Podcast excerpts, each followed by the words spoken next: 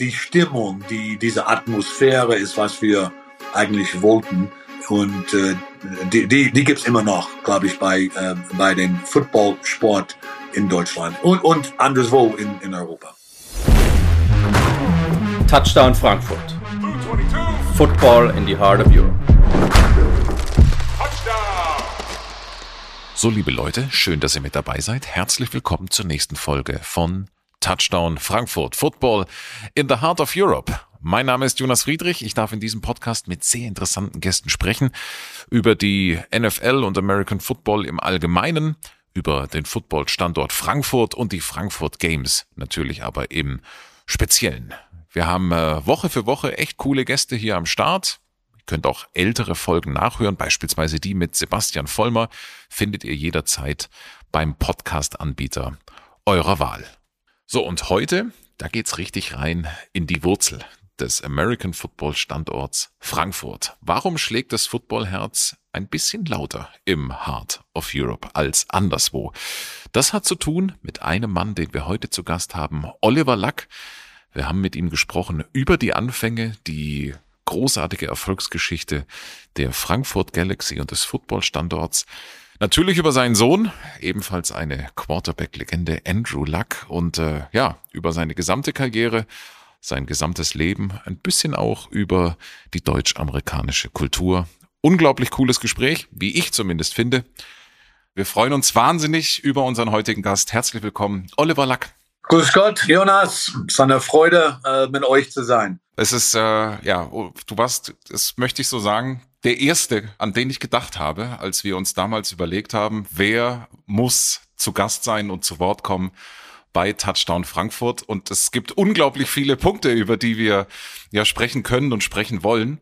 Aber lass uns vielleicht ganz kurz dabei beginnen. Ähm, wo und wie hast du Deutsch gelernt? Meine Mutter ist deutsch. Meine Mutter ist äh, 1927 in Karlsruhe geboren und äh, hat den Krieg überstanden, nach dem Krieg ausgewandert in, den, in, in die Staaten und hat vier Kinder erzogen. Wir äh, quasi alle sprechen einigermaßen gut Deutsch. Sie hat auf uns geschimpft. und äh, so, also wir haben alles, äh, wir haben halt Deutsch gelernt als, als Kinder und ich habe dementsprechend äh, mit Familien äh, also viel Zeit in Deutschland verbracht, Sommerzeit etc., Ferienzeit und äh, also man, ich kannte die Sprache, ich war der Sprache mächtig, wie man sagt, aber ich kannte, äh, wichtiger war, dass ich die Kultur einigermaßen gut verstanden habe durch die, die Beziehungen mit, mit äh, Familien und, und Verwandten und so fort und so weiter. Aber wie viele, es kommt, es kommt von, von der Mutter. du bist da Jahrgang 1960 und äh, deine Eltern beide äh, waren Chemiker und du bist aber aufgewachsen in Cleveland in, in Ohio. Richtig. Ähm, welche Erinnerung hast du an die damalige Zeit und an deine Kindheit? Wie bist du aufgewachsen? Meine Kindheit war absolut perfekt, meines Erachtens, wenn ich daran erinnere. Wir hatten Fahrräder und, und, und, und betrieben Sport und hatten einfach eine Menge Spaß. Das Leben, die, die Nachbarschaften, die waren ganz sicher. Also es gab irgendwie aus, aus unserer Sicht überhaupt keine Gefahr oder sowas. Und äh, das war eine, eine ganz, ganz ordentliche, ganz äh, positive Gemeinschaft, vor allem was, was Sport angeht. Und äh, ich, meine äh, Geschwister, meine Kumpels, wir haben alle einfach Sport getrieben. Wir wollten alle entweder für die Cleveland Browns spielen oder die Cleveland Indians, die, für die Baseballmannschaft. Damals war die Cleveland Cavaliers, die NBA-Mannschaft, war ganz neu, äh, eben gegründet, ich glaube zu 1972 oder sowas. Und äh, einfach eine, eine, sagt man das auf Deutsch, eine idyllische Kindheit. Genau so sagt man das. Sehr schön. Trotzdem hat es dich dann nach West Virginia verschlagen, an die University von dort. Wie bist du dort gelandet und äh, dort auch direkt als Football? Wie war das damals auch schon so, dass man als Footballspieler, als späterer Quarterback dann auch äh, dorthin gekommen ist? Ja, ich habe Highschool-Football gespielt und ich war einigermaßen begabt und ich bekam Scholarship, also Angebote, Stipendienangebote von verschiedenen Universitäten. West Virginia ist eine, ein Nachbarstaat, wenn man will, äh, von Ohio, nur so drei Stunden, dreieinhalb Stunden mit dem Auto. Ich habe die, die Universität besucht. Ich dachte, na ja, Also die Ausbildung ist, ist ganz gut. Äh, die, die Chancen, Football zu spielen auf einem sehr hohen Niveau ist, ist gut. Es wird eine Herausforderung sein und das wollte ich, wie, jeder Spieler, wie jeder Athlet. Habe vier Jahre dort äh, verbracht und hat äh, eigentlich jede Sekunde genossen. äh, sowohl was Sport angeht, als auch was äh, die Ausbildung angeht. Ich, äh, also ich, ich, ich mag immer noch und bin immer noch involviert mit der Universität. Du stehst dort auch in diversen Rekordbüchern äh, und warst ein zweimaliger äh, All-American. Und das hat dich auch in die NFL gebracht, äh, zu den Houston Oilers. Die kennt man heute so nicht mehr. Das sind äh, heute die Tennessee Titans. Wenn du jetzt gerade einem jüngeren, lass uns vielleicht mal ganz kurz über die Franchise sprechen, wenn du einem jüngeren NFL-Fan erzählen möchtest, wer waren die Houston Oilers, was, äh, was sagst du dann? Wenn ich behaupte bei, bei jungen Leuten, dass ich in der NFL gespielt habe, die fragen mich natürlich dafür, welche Mannschaft. Ich sage für die Houston Oilers. Und äh, die glauben mir nicht. Weißt du, ich sage, na, diese, diese Alte ist irgendwie verrückt. Hat das alles irgendwie einfach äh, wieder made it up. Äh, aber ich erkläre die Geschichte. Die Oilers waren dort seit 1900, glaube ich, 60. Sind wie andere Mannschaften, wie, wie alle Footballfans wissen, andere Mannschaften sind auch umgezogen und äh, äh, die Oilers waren zuerst in Memphis, Tennessee gewesen und danach äh, in Nashville, Tennessee. Die sind dort zu Hause, die Tennessee Titans. Und äh, ich habe eigentlich immer noch eine ganz gute Beziehung äh, zu, zu den Leuten, die, die die Tennessee Titans führen. Also ganz, ganz ordentliche Leute. Und die haben, die haben in den letzten drei, vier Jahren so die, die, die Oilers, diese alte Gemeinschaft, die, die ehemalige Spieler, die haben so die aufgehoben, wenn man äh, so sagen darf. Und du warst äh, dann in der NFL in einem ja, ganz besonderen oder außergewöhnlichen Jahr. Man könnte vielleicht sagen, ähm, das Timing war ein bisschen blöd. Ähm, das war die Saison 1982, die nur neun Spiele hatte. Ähm, warum war das damals so?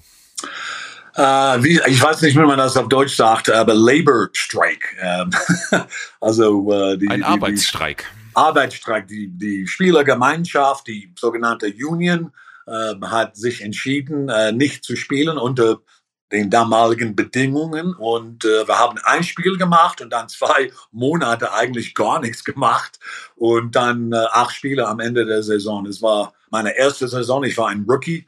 Es hat mir, äh, glaube ich, nicht unbedingt äh, auf meine Laufbahn geschlagen, weil ich, weil ich eigentlich gar nicht erwartet hatte, zu spielen zu dürfen als erst First Year Player, als, als Rookie. Aber es war schon, schon irgendwie äh, komisch, wie das alles irgendwie äh, gemacht wurde. Aber äh, das gehört dazu. Right? Das ist, äh, eine, es gibt eine Spielergemeinschaft, Spielergewerkschaft äh, in, in Football, Baseball, auch in den anderen Sportarten. Und ab und zu kommt es zu einem Arbeitsstreik. Wir alle kennen natürlich die NFL heute in ihrer Größe, in ihrer Power, ähm, auch was die Sportler angeht, der Einfluss, auch natürlich das Geld. Wie war die NFL Anfang der 1980er Jahre? Also ich würde sagen, die NFL damals war schon die Nummer eins.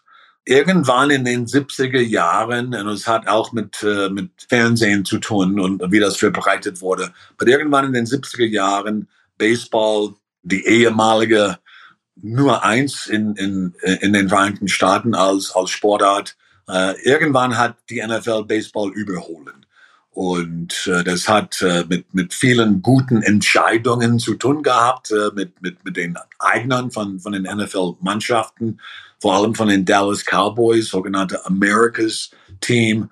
Aber äh, schon in den 80er Jahren, als ich in der, in der Liga gespielt habe, war die NFL die, die Nummer eins. Baseball war, war, war wahrscheinlich so ein Stück da, dahinter. Und dann kam Basketball und Eishockey und äh, keiner hat irgendwie von Fußball geredet abgesehen von, von Pele und den New York Cosmos, äh, in Beckenbauer und, äh, und Genalia etc. Jetzt ist Fußball schon ein Ding in den Vereinigten Staaten. Wir haben, glaube ich, wann ist, wann ist äh, die Weltmeisterschaft bei uns? 28, I think. In drei Jahren. Wenn ich mich richtig erinnere. So, die Landschaft hat, hat sich geändert, aber die NFL Football war schon, äh, schon die Nummer eins in den 80er Jahren.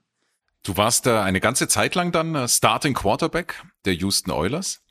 und hast dann allerdings einen Teamkollegen bekommen namens Warren Moon, äh, ein langjähriger Quarterback, lange bekannt bei den, bei den Oilers, bei den Vikings später, bei den Chiefs und ein späterer Hall of Famer, äh, auch der NFL. Wie sind deine Erinnerungen an eure gemeinsame Zeit? Ihr wart ja irgendwie auch Konkurrenten und trotzdem, wie erinnerst du dich daran? Also wir waren auf jeden Fall Konkurrenten, äh, waren auch aber Kollegen äh, in, in dem Sinne. Und äh, wenn man Warren spielen sah, wusste man, äh, ich auch, dass er einfach ein Spitzensportler war. Ähm, der hat, der hat seine eigene Geschichte, der ist Schwarzer, ist immer noch guter Freund von mir, ist Schwarzer, spielte bei der University of Washington und hat Rose Bowl gewonnen, war MVP äh, in, in College von, von den, von den Conference, äh, Pac-12, wurde aber nicht gedraftet und viele behaupteten damals, weil er Schwarze war und halt gegen, also wegen dieser, dieser Stereotype, Stereotyp. Und er spielte fünf oder sechs Jahre in Kanada, in der CFL und, und hat Rekord nach Rekord gestellt, aber hat einfach Spitze gespielt. Und weil keine NFL-Mannschaft seine Rechten hat, also keine Mannschaft hat irgendwelche äh, juristische Rechten auf Warren, war er ein sogenannter pure Free Agent, was selten vorkommt in der NFL. Und äh, die Oilers äh, hatten zuerst den ehemaligen Coach von Warren Moon geholt, Hugh Campbell heißt er, und er hat drei, vier Jahre dort gecoacht. Und danach hat, hat äh, Hugh Warren geholt, weil die, die zwei ganz eng äh, beieinander, miteinander war. Äh, aber Warren, Warren, total super Quarterback, guter Kerl, Hall of Famer, ähm, mit Recht. Äh, ich bin immer noch äh, gut mit, mit ihm befreundet. Äh, in wohnte zurzeit out in somewhere in Kalifornien, Washington State, irgendwo auf der Westküste. Ganz guter Kerl. Du warst dann also eine ganze Zeit lang gewissermaßen sein Backup ähm, yes. und hast dann 1986 äh, deine Karriere beendet. Da warst du 26. Wie ist das für einen Mann, der gerade mal Mitte 20 ist und dann ja, einfach so eine Profikarriere, die ist zu Ende und wusstest du dann direkt, wie geht es für mich weiter? Hattest du direkt eine Idee, was du dann äh, in deiner Karriere hast anfangen wollen? Ich habe äh, in, in der sogenannten Off-Season, also nach der Saison, vor der nächsten Saison, habe ich mein Jurastudium begonnen und abgeschlossen äh, in den fünf Jahren, in, in denen ich gespielt habe.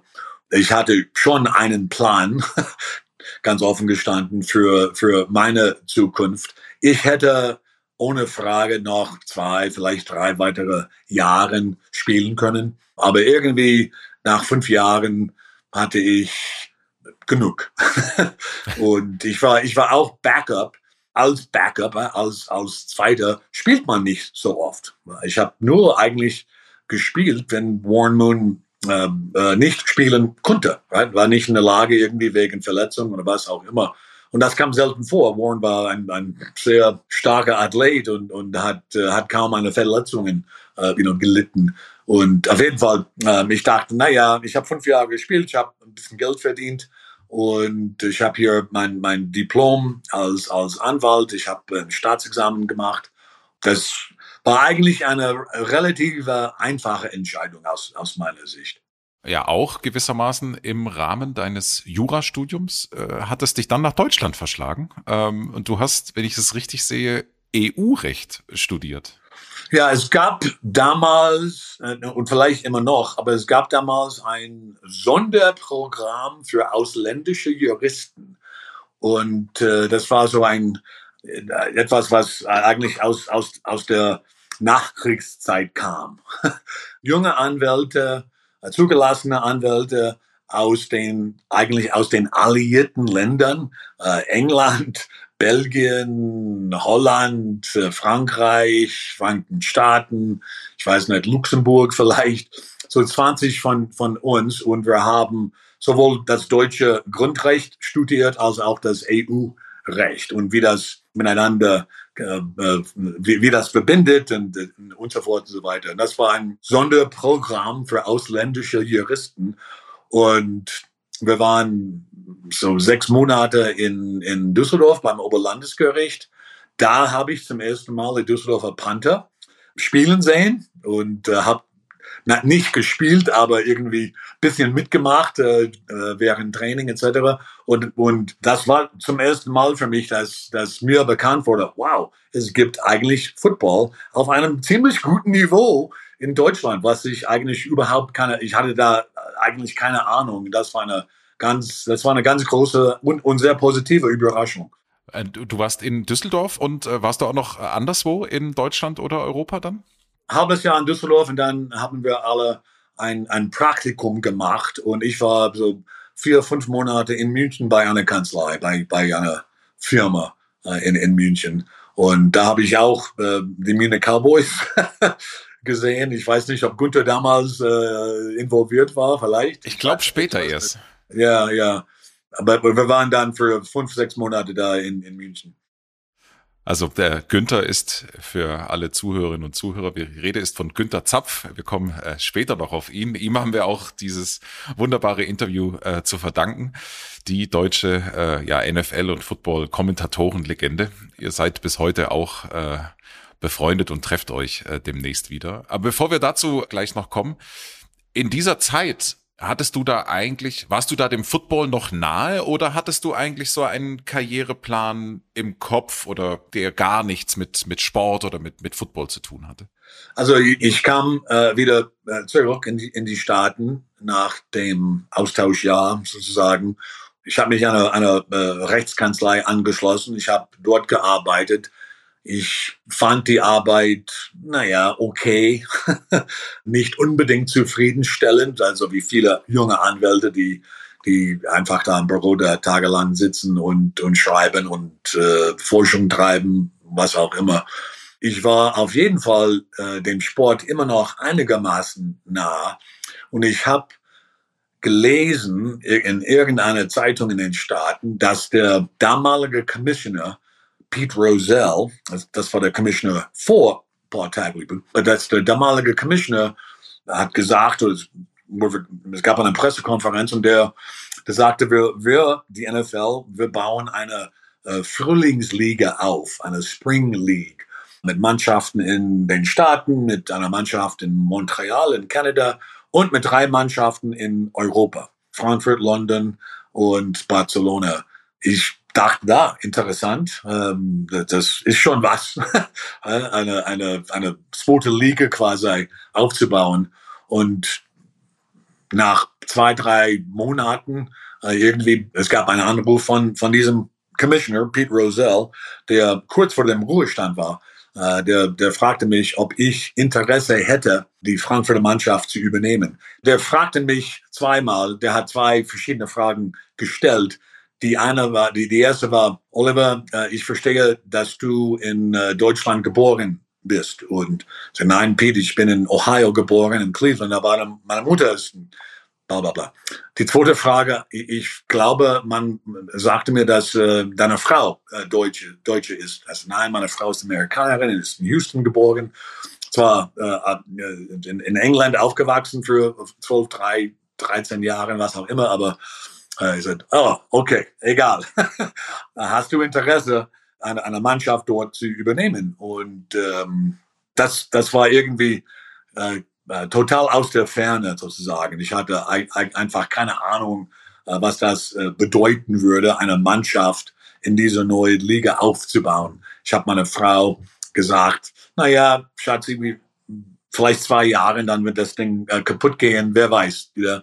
Äh, ich weiß, dass Football halt gespielt wird, aber Fußball ist äh, die erste Sportart, Fußball ist die zweite Sportart und Hallenfußball ist die dritte Sportart in Deutschland. So ist es. So, ähm, das war schon, schon eine ganze Überraschung, diese, diese, diesen Anruf zu äh, äh, bekommen zu haben und das Angebot äh, äh, zu haben. Ja, ihr wart dann auch eine junge Familie und äh, trotzdem seid ihr das äh, Wagnis eingegangen mit der gesamten Familie rüber nach Europa, ab nach Frankfurt. Ähm, war deine Frau auch überzeugt von der Idee? Meine Frau war auf jeden Fall überzeugt. Sie hat ähm, äh, 12, 13 Jahre in London verbracht als Kind Sie war, hat auch in Südamerika zwei, drei Jahre verbracht, auch in Holland. Ihr Vater war im Ölgeschäft tätig, im Nordsee eigentlich, äh, und auch in Lago Maracaibo in Venezuela. aber auf jeden Fall, sie hat viel Zeit in, in Europa verbracht und äh, war eigentlich ein Germano-File wie ich in dem Sinne. Sie war überzeugt, dass dass es eine, äh, eine Chance wert war. Und äh, ab nach Frankfurt. Wir hatten damals nur ein Kind, Andrew, äh, ist in Washington DC geboren, 89. Der war ungefähr ein Jahr alt oder was auch immer. Und äh, wir hatten dann die, unsere zwei Töchter sind in Wiesbaden zur Welt gekommen und der, der vierte ist in London äh, zur Welt gekommen. Ja, wir waren ja eine junge Familie, die, die, äh, die diese Abenteuer angegangen ist. Und das Abenteuer hieß World League of Football. Das muss man heute vielleicht auch nochmal erklären. Äh, du hast es schon gesagt, die Ursprungsidee war, die NFL hat neue Märkte äh, für sich gesucht, vor allen Dingen natürlich auch in Europa. Geplant war es als Spring League, also als Frühjahrsliga, quasi während der Off-Season der NFL. Geplant war es fürs Jahr 1991. Ähm, weißt du noch, wie der Standort Frankfurt zustande kam. Das war schon klar, als du an Bord kamst, aber kannst du dich noch erinnern, warum die Entscheidung auf Frankfurt fiel? Ja, ich würde sagen, Frankfurt, es, gab überhaupt keine Diskussion, ob, ob, Berlin oder München oder was weiß ich, irgendwo im Rheinland. Äh, Frankfurt war die einzige Stadt, die äh, eigentlich in Frage kam. Eigentlich äh wegen der Geschichte in, in dem Sinne. Berlin war überhaupt keine Frage wegen, wegen Mauer und, und all das, was, was äh, Berlin irgendwie besonders machte eigentlich, aber für den, für den äh, Sport nicht unbedingt.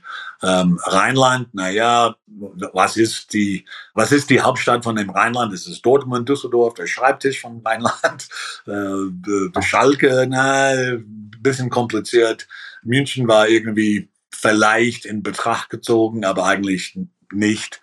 Äh, Frankfurt war äh, aus, einer, äh, aus unserer Sicht die, die, die, der einzige Standort, die, der in Frage kam. Und, und nicht nur wegen dem Flughafen, aber auch wegen, wegen der Präsenz von, von den Truppen, von den amerikanischen Soldaten. wir hatten eigentlich keine Ahnung, wie viele irgendwie Interesse haben würden für, für sowas. Ähm, aber ich glaube, das, das hat uns alle als sort of Fundament hat, hat uns geholfen, die Entscheidung da äh, für Frankfurt zu treffen. Ich würde sagen auch die Stadt Frankfurt, damals die Sportdezernenten, eine Dame namens, äh, oh gosh, Sylvia Schenk war die, die, die Sportdezernentin der Stadt Frankfurt und ähm, ähm, sie, sie hat ähm, ähm, ganz ordentlich äh, äh, Flagge gezeigt für, für die, die Stadt Frankfurt und für das Bundesland Hessen bis heute eine bekannte, eine in Deutschland sehr bekannte Sportfunktionärin, ja. Silvia Schenk. Es waren sechs Teams äh, aus den USA, drei aus Europa, neben London und Barcelona eben Frankfurt. Und das Eröffnungsspiel fand statt am 23. März 1991 im Frankfurter damals Waldstadion vor 23.000 Zuschauern. Die Frankfurt Galaxy erzielten mit einem Safety die ersten zwei Punkte damals gegen die London Monarchs, äh, verloren aber mit äh, 11 zu 24. Und äh, ja, welche Erinnerungen hast du an diese Premiere, an diesen Auftakt? Ähm, wie viel Vorlauf hattest du und äh, wie war die damaligen Aufbruchwochen? Also Vorlauf war knapp drei Monaten. Und man muss sich vorstellen, wie viel Arbeit auf uns zukam, in dem Sinne, wo trainiert äh, diese Mannschaft, äh, wo wohnt diese Mannschaft. Äh, es gab überhaupt kein Football auf dieser Ebene äh, vorher, äh, was, was Training angeht, was das Spiel selbst im Ballstadion angeht. Äh, wir haben eine Menge Zeit mit, mit einem Herrn namens Dieter Hochgesandt, wenn, wenn ich richtig erinnere, Dieter war der, was weiß ich, Geschäftsführer für, für Waldstadion, für die Waldstadion GmbH und sowas.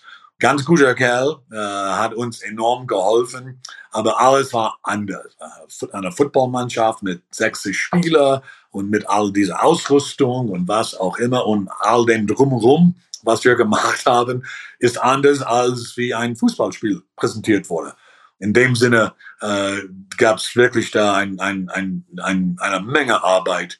Gott sei Dank, ich hatte gute Mitarbeiter, alle, die ich ausgesucht äh, habe. in, in diesem Vorlaufzeit, Leute wie Chris Heine, Tillmann Engel, ähm, Luca Ginelli und so fort, Thomas Hackbart. Wir, wir hatten wirklich da ganz gute Mitarbeiter. Aber am wichtigsten war einfach das Konzept, was wir ausgedacht haben. Ja, Spiel ist wichtig, Football ist wichtig, erster Versuch, zweiter Versuch, vollständiger Pass, was auch immer. Aber ebenso ist auch das Drumherum wichtig, die Atmosphäre. Und wir wollten uns eigentlich damals von dem Fußball distanzieren. Äh, damals, äh, wenn ich das sagen darf, gab es Hooligan-Probleme äh, mit, mit dem Fußball. Ich saß selbst äh, in, der, in einer der Kurven im alten Waldstadion mit, äh, mit Eintracht-Anhänger und man sah kaum Frauen dort, man sah, sah kaum junge Leute dort. Und wir wollten etwas ganz anderes einführen in dieser Sportlandschaft. Und das ist äh, Football natürlich, aber auch das ganze Drumherum, das Tailgating, die sogenannte Power Party mit Werner Ranke und, ähm, und Barbecue und Hubschrauber und Musik ohne Ende.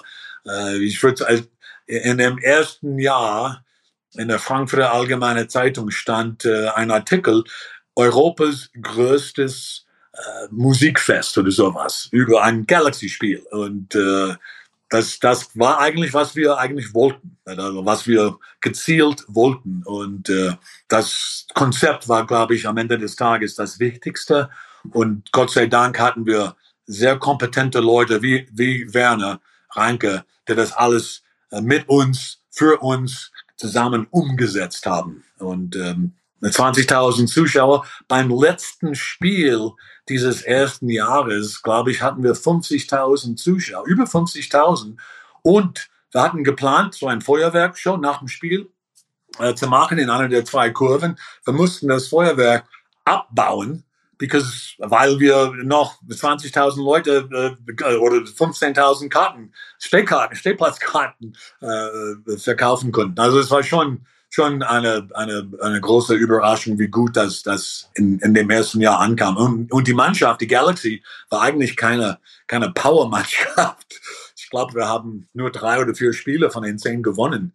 Äh, in dem Sinne, das, das Drumherum war wirklich da ein Anreiz für viele Sportfans der, äh, der Großraum Frankfurt. Muss man auch vielleicht ganz kurz erklären. Also Werner Reinke war damals der DJ und äh, Stadionsprecher auch. Kann man eigentlich sagen, dass ähm, ein Stück weit auch über das, was ihr da in Frankfurt damals gerade mit Musik geschafft habt, dass das auch in die NFL rübergekommen ist, wo bis dahin, also im Heimatmarkt, Musik vielleicht gar nicht so ein großes Element war in den Stadien?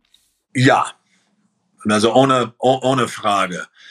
Äh, es war so, die Deutschen, die Football erlebt haben, war der Meinung, weil die alle Super Bowl guckten, beziehungsweise mal besuchten oder gingen nach Florida und ein Dolphinspiel gesehen haben. Und die, die dachten, na ja, jedes Spiel in der NFL muss wie ein Super Bowl aussehen. Mit Musik und Feuerwerk und, und Hubschrauber und was weiß ich, das Ganze drumherum. Und das ist nicht der Fall, in der Tat. Also normalerweise ein, ein reguläres, ein Punktspiel in der Saison ist einfach ein normales Spiel. Man spielt die Hymne und dann Spiel geht's los. Und vielleicht gibt's irgendwie eine Halbzeitshow, aber äh, das Drumherum ist gar nicht so, wie wir es eingeführt haben. Mein, mein Konzept war, lassen wir uns jedes Spiel wie ein Super Bowl gestalten. Und ich habe vielleicht 90 Prozent meiner Zeit als Geschäftsführer der, der Galaxy GmbH. Ich habe mich um das Drumherum gekümmert, nicht unbedingt um äh, das, was auf dem Spielfeld stattfindet, stattfand. Äh, ich habe den Coach angeheuert und der Coach hat seine äh, Assistenten angeheuert und äh, die haben die haben Football geübt und, und gespielt etc. Äh, wir haben uns eigentlich um, um das Ganze drumherum gekümmert um das Image, um, um Profil von, von nicht nur von der Mannschaft, aber von dem Sport überhaupt. Also wir würden sagen auf Englisch, da ist ein a through line von, von dieser Zeit 1991, 92, 92 und so fort und so weiter äh, bis heute. Das hat sich eigentlich gar nicht geändert. Und äh, also in München da vor einem Jahr mit dem Spiel, auf jeden Fall im November mit den zwei Spielen in Frankfurt. Äh, ich, ich bin mir sicher, dass äh, gesungen wird, äh, Alice und alle die Lieder, die da äh, die Leute mitgesungen haben. Auf, ich weiß nicht, ich, ich bin zum ersten Mal im November im, im Deutsche Bank Stadion. Ich hoffe, dass, dass ein Tailgate stattfindet, eine Art Powerparty, wie wir es damals gemacht haben. Und äh, ich, ich glaube nicht, dass Werner Reinke involviert wird, aber die Stimmung, die, diese Atmosphäre ist, was wir eigentlich wollten. Und äh, die, die, die gibt immer noch, glaube ich, bei, äh, bei dem Footballsport in Deutschland und, und anderswo in, in Europa. Mach dir keine Sorgen, genauso wird es kommen und äh, du kannst dich auf was, auf was Großes freuen. Kannst du dich eigentlich noch erinnern, wie der Name Galaxy zustande kam? Ja, und zwar, wir wollten eine, wir wollten einen Name, die sowohl auf Englisch als auch auf Deutsch das, das gleiche war.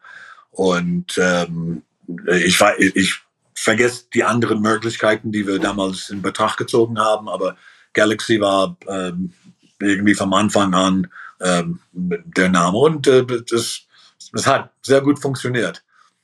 Hat sich bewährt. Absolut. Der Frankfurter Standort äh, hat sehr gut funktioniert. Du hast es ähm, schon, schon, schon gesagt, mit sehr, sehr vielen Zuschauern. Und trotzdem hat die World League of Football so ein paar ähm, ja, Probleme gehabt, unter anderem auch immer wieder der Terminplan und äh, insbesondere auch im Heimatmarkt hat es ähm, nicht den durchschlagenden Erfolg gegeben, weshalb die Liga für zwei Jahre pausierte und dann aber zurückkam und äh, damals dann als die NFL Europe. Du warst dann auf einmal in einer neuen Rolle äh, tätig und äh, bist den Fluss entlang äh, in Düsseldorf gelandet. äh, bei den, bei den Rhein Fire. Wie kam es dazu? Es war eigentlich so, äh, wir hatten in den zwei Jahren 91, 92 äh, äh, enormen äh, Erfolg in, in Frankfurt, ohne, ohne Frage. Aber war die, also die, die Mustermannschaft für das, was, was eigentlich kommen konnte. Und ähm, dann machten wir zwei Jahre Pause. Äh, die Mitarbeiter, die wir in Frankfurt hatten, Gott sei Dank hatte ich die Gelegenheit, die alle zu behalten. Und äh, wir haben uns um den Aufbau gekümmert, auch um diese sogenannte American Bowl Spiele, also die NFL Preseason Spiele, die die in Berlin stattfanden, auch in London, auch in Barcelona. Ich dachte, dass der Anfang einer Mannschaft die wichtigste, der, der wichtigste Moment ist. Und ähm, ich kannte Düsseldorf aus, aus meiner Zeit beim Oberlandesgericht. Äh, und ähm, es ist eine, äh, ich, ich mag die Stadt, es ist eine tolle Stadt mit Karneval etc. Ich dachte, na ja, äh, Frankfurt hat sich schon etabliert, die Galaxy hat sich schon etabliert. Da gibt es sehr gute Mitarbeiter wie, wie Christoph Heine, der General Manager der, der Galaxy war. Und ich sagte, ich, ich gehe nach Düsseldorf, ich werde das aufbauen, genau wie wir es in Frankfurt aufgebaut haben. Ähm, ich habe das für nur einem Jahr gemacht, ganz am Anfang. Das erste Jahr 95 für, für Rheinfeier. Und dann hat die NFL mir gesagt, Olli, wir wollten, dass sie nach London gehen und, und die ganze Liga übernehmen. Und äh, als Nachfolger in Düsseldorf habe ich Alexander Leibkind äh, angestellt und äh, ganz guter Bursch. Ich mag ihn. Der ist nicht mit uns. Äh, ist, ist gestorben vor, vor einigen Jahren. Und der hat das dann äh, fortgesetzt. Und äh, äh die Atmosphäre bei Rheinfeier war genauso gut, genauso äh, stimmungsfreudig wie die Atmosphäre bei der Galaxy. Und ich glaube, wie, wie du weißt, gab es dann auch Berlin und dann Hamburg und, und so fort und so weiter. Und das war vielleicht zu viel in Deutschland. Ich war schon weg. Äh, 2000, ich, ich, ich ging mit meiner Familie zurück nach, äh, nach die USA. Äh, aber das war ein Beispiel von, sage ich, dem, dem Potenzial für den deutschen Markt. Du warst da also ab 1996 dann Commissioner der NFL Europe und damit verantwortlich für äh, die gesamte Liga. Warum würdest du sagen, hat es in Deutschland funktioniert, äh, das gesamte Thema American Football und auch äh, NFL? Und in anderen europäischen Städten, beispielsweise Barcelona oder auch eine Zeit lang in Schottland, möglicherweise auch London. Warum hat es da diesen Erfolg nie so wirklich gegeben? Also London ist wie New York. London hat West End, was Theater angeht. New York hat Broadway. Also eine zweitrangige oder drittrangige Theateraufführung bringt ja nichts in New York oder in London. Es muss halt das Beste sein oder gar nichts. Meiner Meinung nach, Deutschland ist ein bisschen anders in dem Sinne, ähm, wegen der Geschichte, weil Hamburg eine wichtige Stadt ist, äh, Hansestadt und dann gibt's halt das Rheinland äh, mit, mit Dortmund und Düsseldorf und so fort. Und dann gibt's München und es gibt Stuttgart, ein Autogeschäft und halt äh, Frankfurt. Da ist irgendwie, ähm, sage ich, die, äh, den, den, den Markt verteilt. Und ich bin der Meinung, dass das einer der Gründe ist, warum wir so viel Erfolg äh, mit dem Sport hatten. Zweitens würde ich sagen, ist äh, Dominanz vom Fußball. Basketball ist schon wichtig in Deutschland. Ich glaube, die, die Deutschen haben halt die Fieber-Weltmeisterschaft eben gewonnen. Ja, Hut ab für die Deutschen. Aber eigentlich ist Fußball so dominant, dass aus meiner Sicht, ich, ich bin der Meinung, dass Football eine Chance hat, weil nicht jeder halt Fußballfan äh, werden möchte. Und die Leute, die zwei Meter groß und 310 Pfund oder was auch immer, also wie unsere Offensive, Defensive Linemen, die wollten auch Sport treiben. Und die werden nicht Fußball treiben, einfach wegen der Größe, wegen der Körpergröße. Und äh, in dem Sinne, äh, in dem Sinne dachte ich, Football wird äh, eine, eine Chance in, in, in Deutschland haben. Der dritte Grund aus meiner Sicht, und ich hoffe, dass ich das einigermaßen gut auf Deutsch erklären kann. Die Deutschen haben eine wunderschöne Kultur, Musik, Beethoven, Brahms, äh, Mendelssohn, was weiß ich, äh, Literatur mit Schiller und Goethe. Die haben keine Angst vor diesem, vor dieser amerikanischen Kulturriese die rüberkommt. Die sind sehr bequem äh, in, mit, mit dem, was, was die deutsche Kultur angeht. Und andere, also sagen wir wie die Franzosen, glaube ich, haben ein bisschen Angst, dass diese, diese große amerikanische Kulturwelle einfach das ganze Land Frankreich überrollt. Und die Sprache überrollt. und was auch immer. Und ich glaube, die Deutschen sind einfach sicher in dem, was was die, das Land und die Kultur angeht und haben einfach da keine Angst vor dieser große amerikanische Welle. Football, schön, gut, warum nicht? Drei, vier, fünf Spiele ab und zu, äh, NFL, ja, ausverkauft, ja, ich finde es interessant. Ich bin immer noch Bayern-Fan oder Eintracht-Fan oder VfB oder was auch immer, Dortmund. Äh, aber ich glaube, das, das hat auch mit der, ein bisschen mit der, mit der Kultur eine Standfestigkeit. Ist das ein Wort eigentlich? Standfestigkeit der Deutschen. Absolut. Äh, und das ist ein sehr, sehr interessanter Ansatz, den du da nennst. Ich kann da sehr viel Wahrheit drin erkennen, weil ich, ähm, ich habe unter anderem auch das Munich Game letztes Jahr als deutsch-amerikanischen Freundschaftsmoment empfunden. Es war wirklich so, als beide Hymnen ja. nacheinander gespielt wurden. Das war äh, ja ganz, ganz toll und, und, und sehr, sehr emotional. Und das ist ein sehr, sehr schlüssiger Ansatz, äh, den du da sagst. Wie deutsch sind denn deine Kinder aufgewachsen? Meine Kinder, die, die zwei ältere Kinder sprechen einigermaßen gut Deutsch, ein, einschließlich Andrew, mein, mein Football spielender Sohn.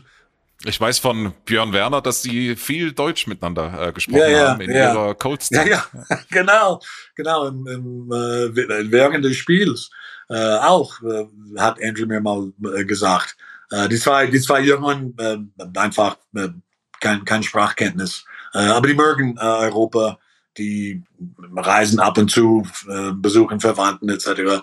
Äh, die sind, äh, die, die, die sind Frau. Meine Mutter, äh, die in Karlsruhe geboren ist, lebt immer noch, ist 95. Aus Respekt vor, äh, vor äh, der Laufbahn meiner Mutter, äh, glaube ich, da alle, alle äh, die vier Kinder sind äh, sehr offen, was Deutschland angeht. Und äh, ja, also alle deine Kinder sind, soweit ich weiß, auch sehr sportlich und äh, sehr talentiert.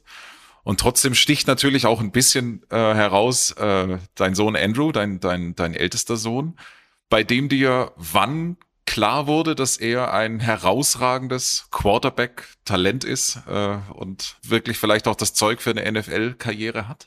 Äh, ich würde sagen, äh, wahrscheinlich am Ende seiner Highschool-Karriere. Also man spielt normalerweise vier Jahre Highschool und am Ende seiner Laufbahn äh, im Highschool äh, habe ich geglaubt, na ja, äh, der Junge hat Talent, ist, ist begabt und wird auf jeden Fall eine gute College äh, Möglichkeit haben, habe und ähm, das hat sich so ausgespielt, äh, vor allem da mit, mit Jim Harbaugh, Stanford etc. Ich habe eigentlich auch nicht gedacht, dass er der erste Pick äh, der Draft äh, 2012 wird. Das, das war eine, auch eine Überraschung. Also ich habe kein, kein Älter, kein Vater, kein, keine Mutter glaubt so was, dass äh, der, der, der Sohn irgendwie der Top äh, Pick sein wird. Aber äh, so ist es äh, gewesen und äh, es war eigentlich eine, eine, eine sehr schöne Zeit. Die NFL Europe ging dann leider zu Ende. Äh, 2007 äh, in etwa wurde das Experiment, wenn man so will, wieder beendet. Und jetzt sind wir fast forward, ungefähr, ich würde sagen, 15 Jahre später begann die NFL als Thema in Deutschland erneut richtig groß Fuß zu fassen. Bist du dir darüber im Klaren, wie groß die NFL mittlerweile in Deutschland äh, geworden ist und was es für einen unglaublichen Hype in den letzten sieben, acht Jahren hier äh, gegeben hat? Yes. Meine, meine äh, Freunden, meine Verwandten haben mich auf dem Laufenden gehalten.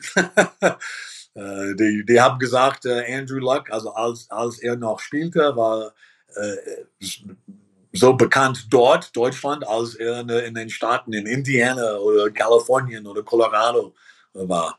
Ähm, also es, es, das hat mich gefreut, dass, äh, dass das Interesse so äh, weit verbreitet ist und, und, und so, so, äh, so schnell gewachsen ist. Äh, seit sieben, äh, 2007, als, äh, als, als die Liga da dicht gemacht wurde.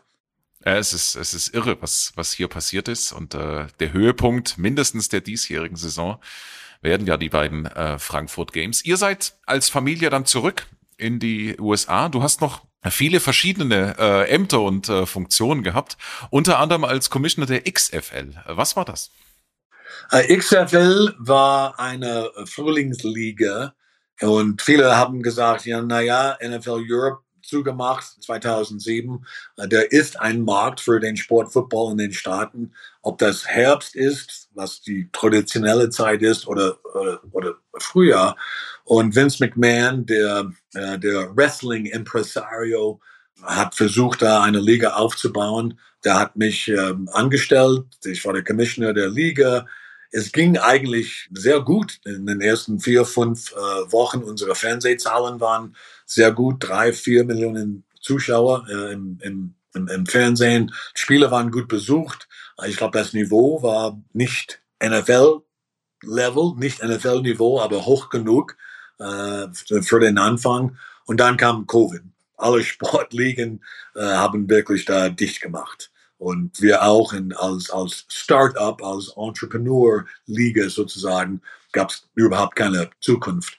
So, ich habe, äh, äh das war mein letzter angestellter Stelle, wenn man so sagen darf. Und seitdem äh, bin ich äh, äh, Consultant, Berater, Advisor geworden, sowohl äh, im Profisport als auch im College-Bereich und äh, bin einigermaßen busy mit, mit Klienten, mit Mandanten Ich arbeite zurzeit mit zwei Mannschaften, College-Mannschaften, Washington State und Oregon State. Ähm, du weißt, die Zuschauer wissen vielleicht, dass die Pac-12, so eine, eine Gruppe von, von Universitäten, die ist irgendwie äh, zusammengebrochen und gibt's nicht mehr eigentlich, außer diese zwei Mannschaften und wir ähm, diesen zwei Mandanten, äh, mit denen mit mit denen ich äh, eine Menge Zeit äh, verbringe. Aber ich bin eigentlich Consultant, Berater, wie man sagt, äh, im, im sowohl im Profisport als auch im, im College-Bereich. Und du äh, und deine Frau, ihr lebt jetzt äh, in den Bergen, in äh, eurem Lieblingsklima, wenn ich das richtig verstehe? Meine Frau und ich sind begeisterte Skifahrer, Radfahrer etc. Wir wohnen ähm, in Colorado, in den, äh, in den Bergen, in den Rocky Mountains äh, äh, auf einer Höhe von ungefähr 2700 äh, Meter, also 9000 Fuß, schon hoch. Also heute Nachmittag äh, erwarten wir den ersten Schneefall. und wir freuen uns auf, äh, auf die, die, die Skisaison natürlich. Äh, und dann, äh, das hast du mir schon vorher verraten, wirst du äh, noch einen kleinen Kinderbesuch in London äh, machen und dann kommst du äh, nach Frankfurt, wo es einen ehemaligen Treff äh, geben wird mit vielen ehemaligen äh, Leuten aus der Galaxy-Zeit. Ja, das ist das erste Spiel äh, von der NFL überhaupt in Frankfurt und äh, vor sechs Monaten dachten wir, na ja, wir sollten da ein Reunion machen äh, von den Leuten, die 91, 92, 3, 4, 95, äh, die, die, die Männer und Frauen der ersten Stunde. Und äh, wir werden wahrscheinlich 50, 60 Leute da haben, Samstag vor dem so Sonntagsspiel, äh, vor dem Chiefs äh, Dolphins Spiel, was eigentlich eine wunderschöne Paarung ist, übrigens. Und äh, ich freue mich drauf. Äh, ich, ich, äh, meine Frau und ich haben alle zwei, drei Jahre in Deutschland besucht, aber ich habe selten meine alten Kollegen gesehen und äh, äh, ich freue mich drauf. Und äh, da schließt sich auch so ein bisschen der Kreis. Auch Günter Zapf wird mit dabei sein, dein alter Freund, dem wir auch dieses, äh, diesen Interviewtermin mit dir äh, verdanken. Grüße gehen raus äh, an der Stelle. Und By the way, du hast recht, natürlich, äh, das Chiefs Game ist großartig, das Colts Game und äh, da schließt sich ja auch ein bisschen der Kreis, äh, auch über deinen Sohn eine Woche später auch nicht so schlecht. Also es sind schon äh, absolute Highlights, die die NFL nach Deutschland bringt. Wie werden die German Games in den USA gesehen? Wie empfindest du das, den, den Blick rüber aus deiner Perspektive? Also es gibt seit Jahren die Spiele in London und äh, äh meine Frau und ich haben mal ein, ein Colts Jaguars Spiel gesehen vor vier, fünf Jahren. Und das ist gang und gäbe geworden ganz offen gestanden. Leute freuen sich, dass ein Spiel neun Uhr morgens äh, in New York, also East Coast Time, äh, dass, dass man jetzt vier Spiele sehen kann. Aber äh, ich glaube, das Konzept, dass die NFL jetzt in Europa, in England, jetzt in, in, in, in Deutschland, äh, wahrscheinlich in der Zukunft, Spanien, Frankreich, wo auch immer, alle Spiele werden ausverkauft. Aber das Konzept, dass Football jetzt international geworden ist, kommt eigentlich gar nicht so durch. Äh, das ist vielleicht mal eine Frage der Zeit. Äh, wir sind ein Volk und ein Land äh, und haben kaum einen Blick über, über den großen Teich, ob das nach Europa oder Asien ist. Und in dem Sinne sind wir in, in der Tat so ein, ein Inselvolk, ja, obwohl wir haben 350 Millionen Einwohner auf dieser großen Insel. Ähm, ich würde sagen, das ist, äh, das ist den Leuten egal. Hauptsache, das Spiel ist gut. Und äh, man findet es eigentlich ganz ordentlich, dass das am, am Sonntag um 9 Uhr morgens, boom, steh auf, ich habe Frühstück und der NFL fängt schon an. Das ist, äh, ich würde sagen, in der Zukunft, wir werden halt jeden Sonntag so einen, einen Terminplan haben, also mit, mit vier, wenn nicht fünf Spieler, äh, die in Europa, vielleicht mal irgendwann mal in Asien auch stattfinden. Und damit, lieber Oliver, sind wir fast am Ende äh, unseres Podcasts angekommen. Aber wir haben äh, eine Rubrik hinten raus, die Two-Minute-Warning. Und in dieser Two-Minute-Warning darfst du dir wünschen, wie du, wenn du es könntest, die NFL möglicherweise verändern möchtest. Was würdest du möglicherweise anders machen oder dir wünschen, was äh, die NFL ausstrahlt, was die NFL sein soll? Two-Minute Warning. Das ist eine sehr gute Frage. Ähm, die NFL aus meiner Sicht ist bestens geführt. Also die, die Eigner, die, die, äh, die Manager, die, die, diejenigen, die äh, die Liga führen und, und, und die Liga gestalten, äh, die haben einer guten Entscheidung nach der anderen ge getroffen. Es ist ein, eine, eine riesige Business, klar die, die Nummer eins. Vielleicht, wenn ich da einen Wunsch hätte, wäre der Wunsch, dass man eine bessere Beziehung, eine engere Beziehung mit dem College Football hat. Uh, College Football ist, wir sagen so ungefähr die AAA League oder Minor League. Um, das ist die zweite Bundesliga, wenn man will, oder die dritte Bundesliga.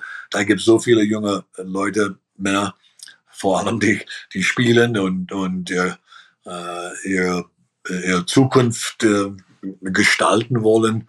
Äh, vielleicht mal eine engere Beziehung, dass äh, die NFL mit, mit dem College-Bereich Uh, Football ist die, die Nummer eins in, in, in, unserem Land. Ich freue mich darauf als ehemaliger Spieler und als ehemaliger Geschäftsmann äh, im, im, Bereich Football. Aber vielleicht mal eine engere Beziehung würde dem, dem, dem Sport überall äh, besser tun.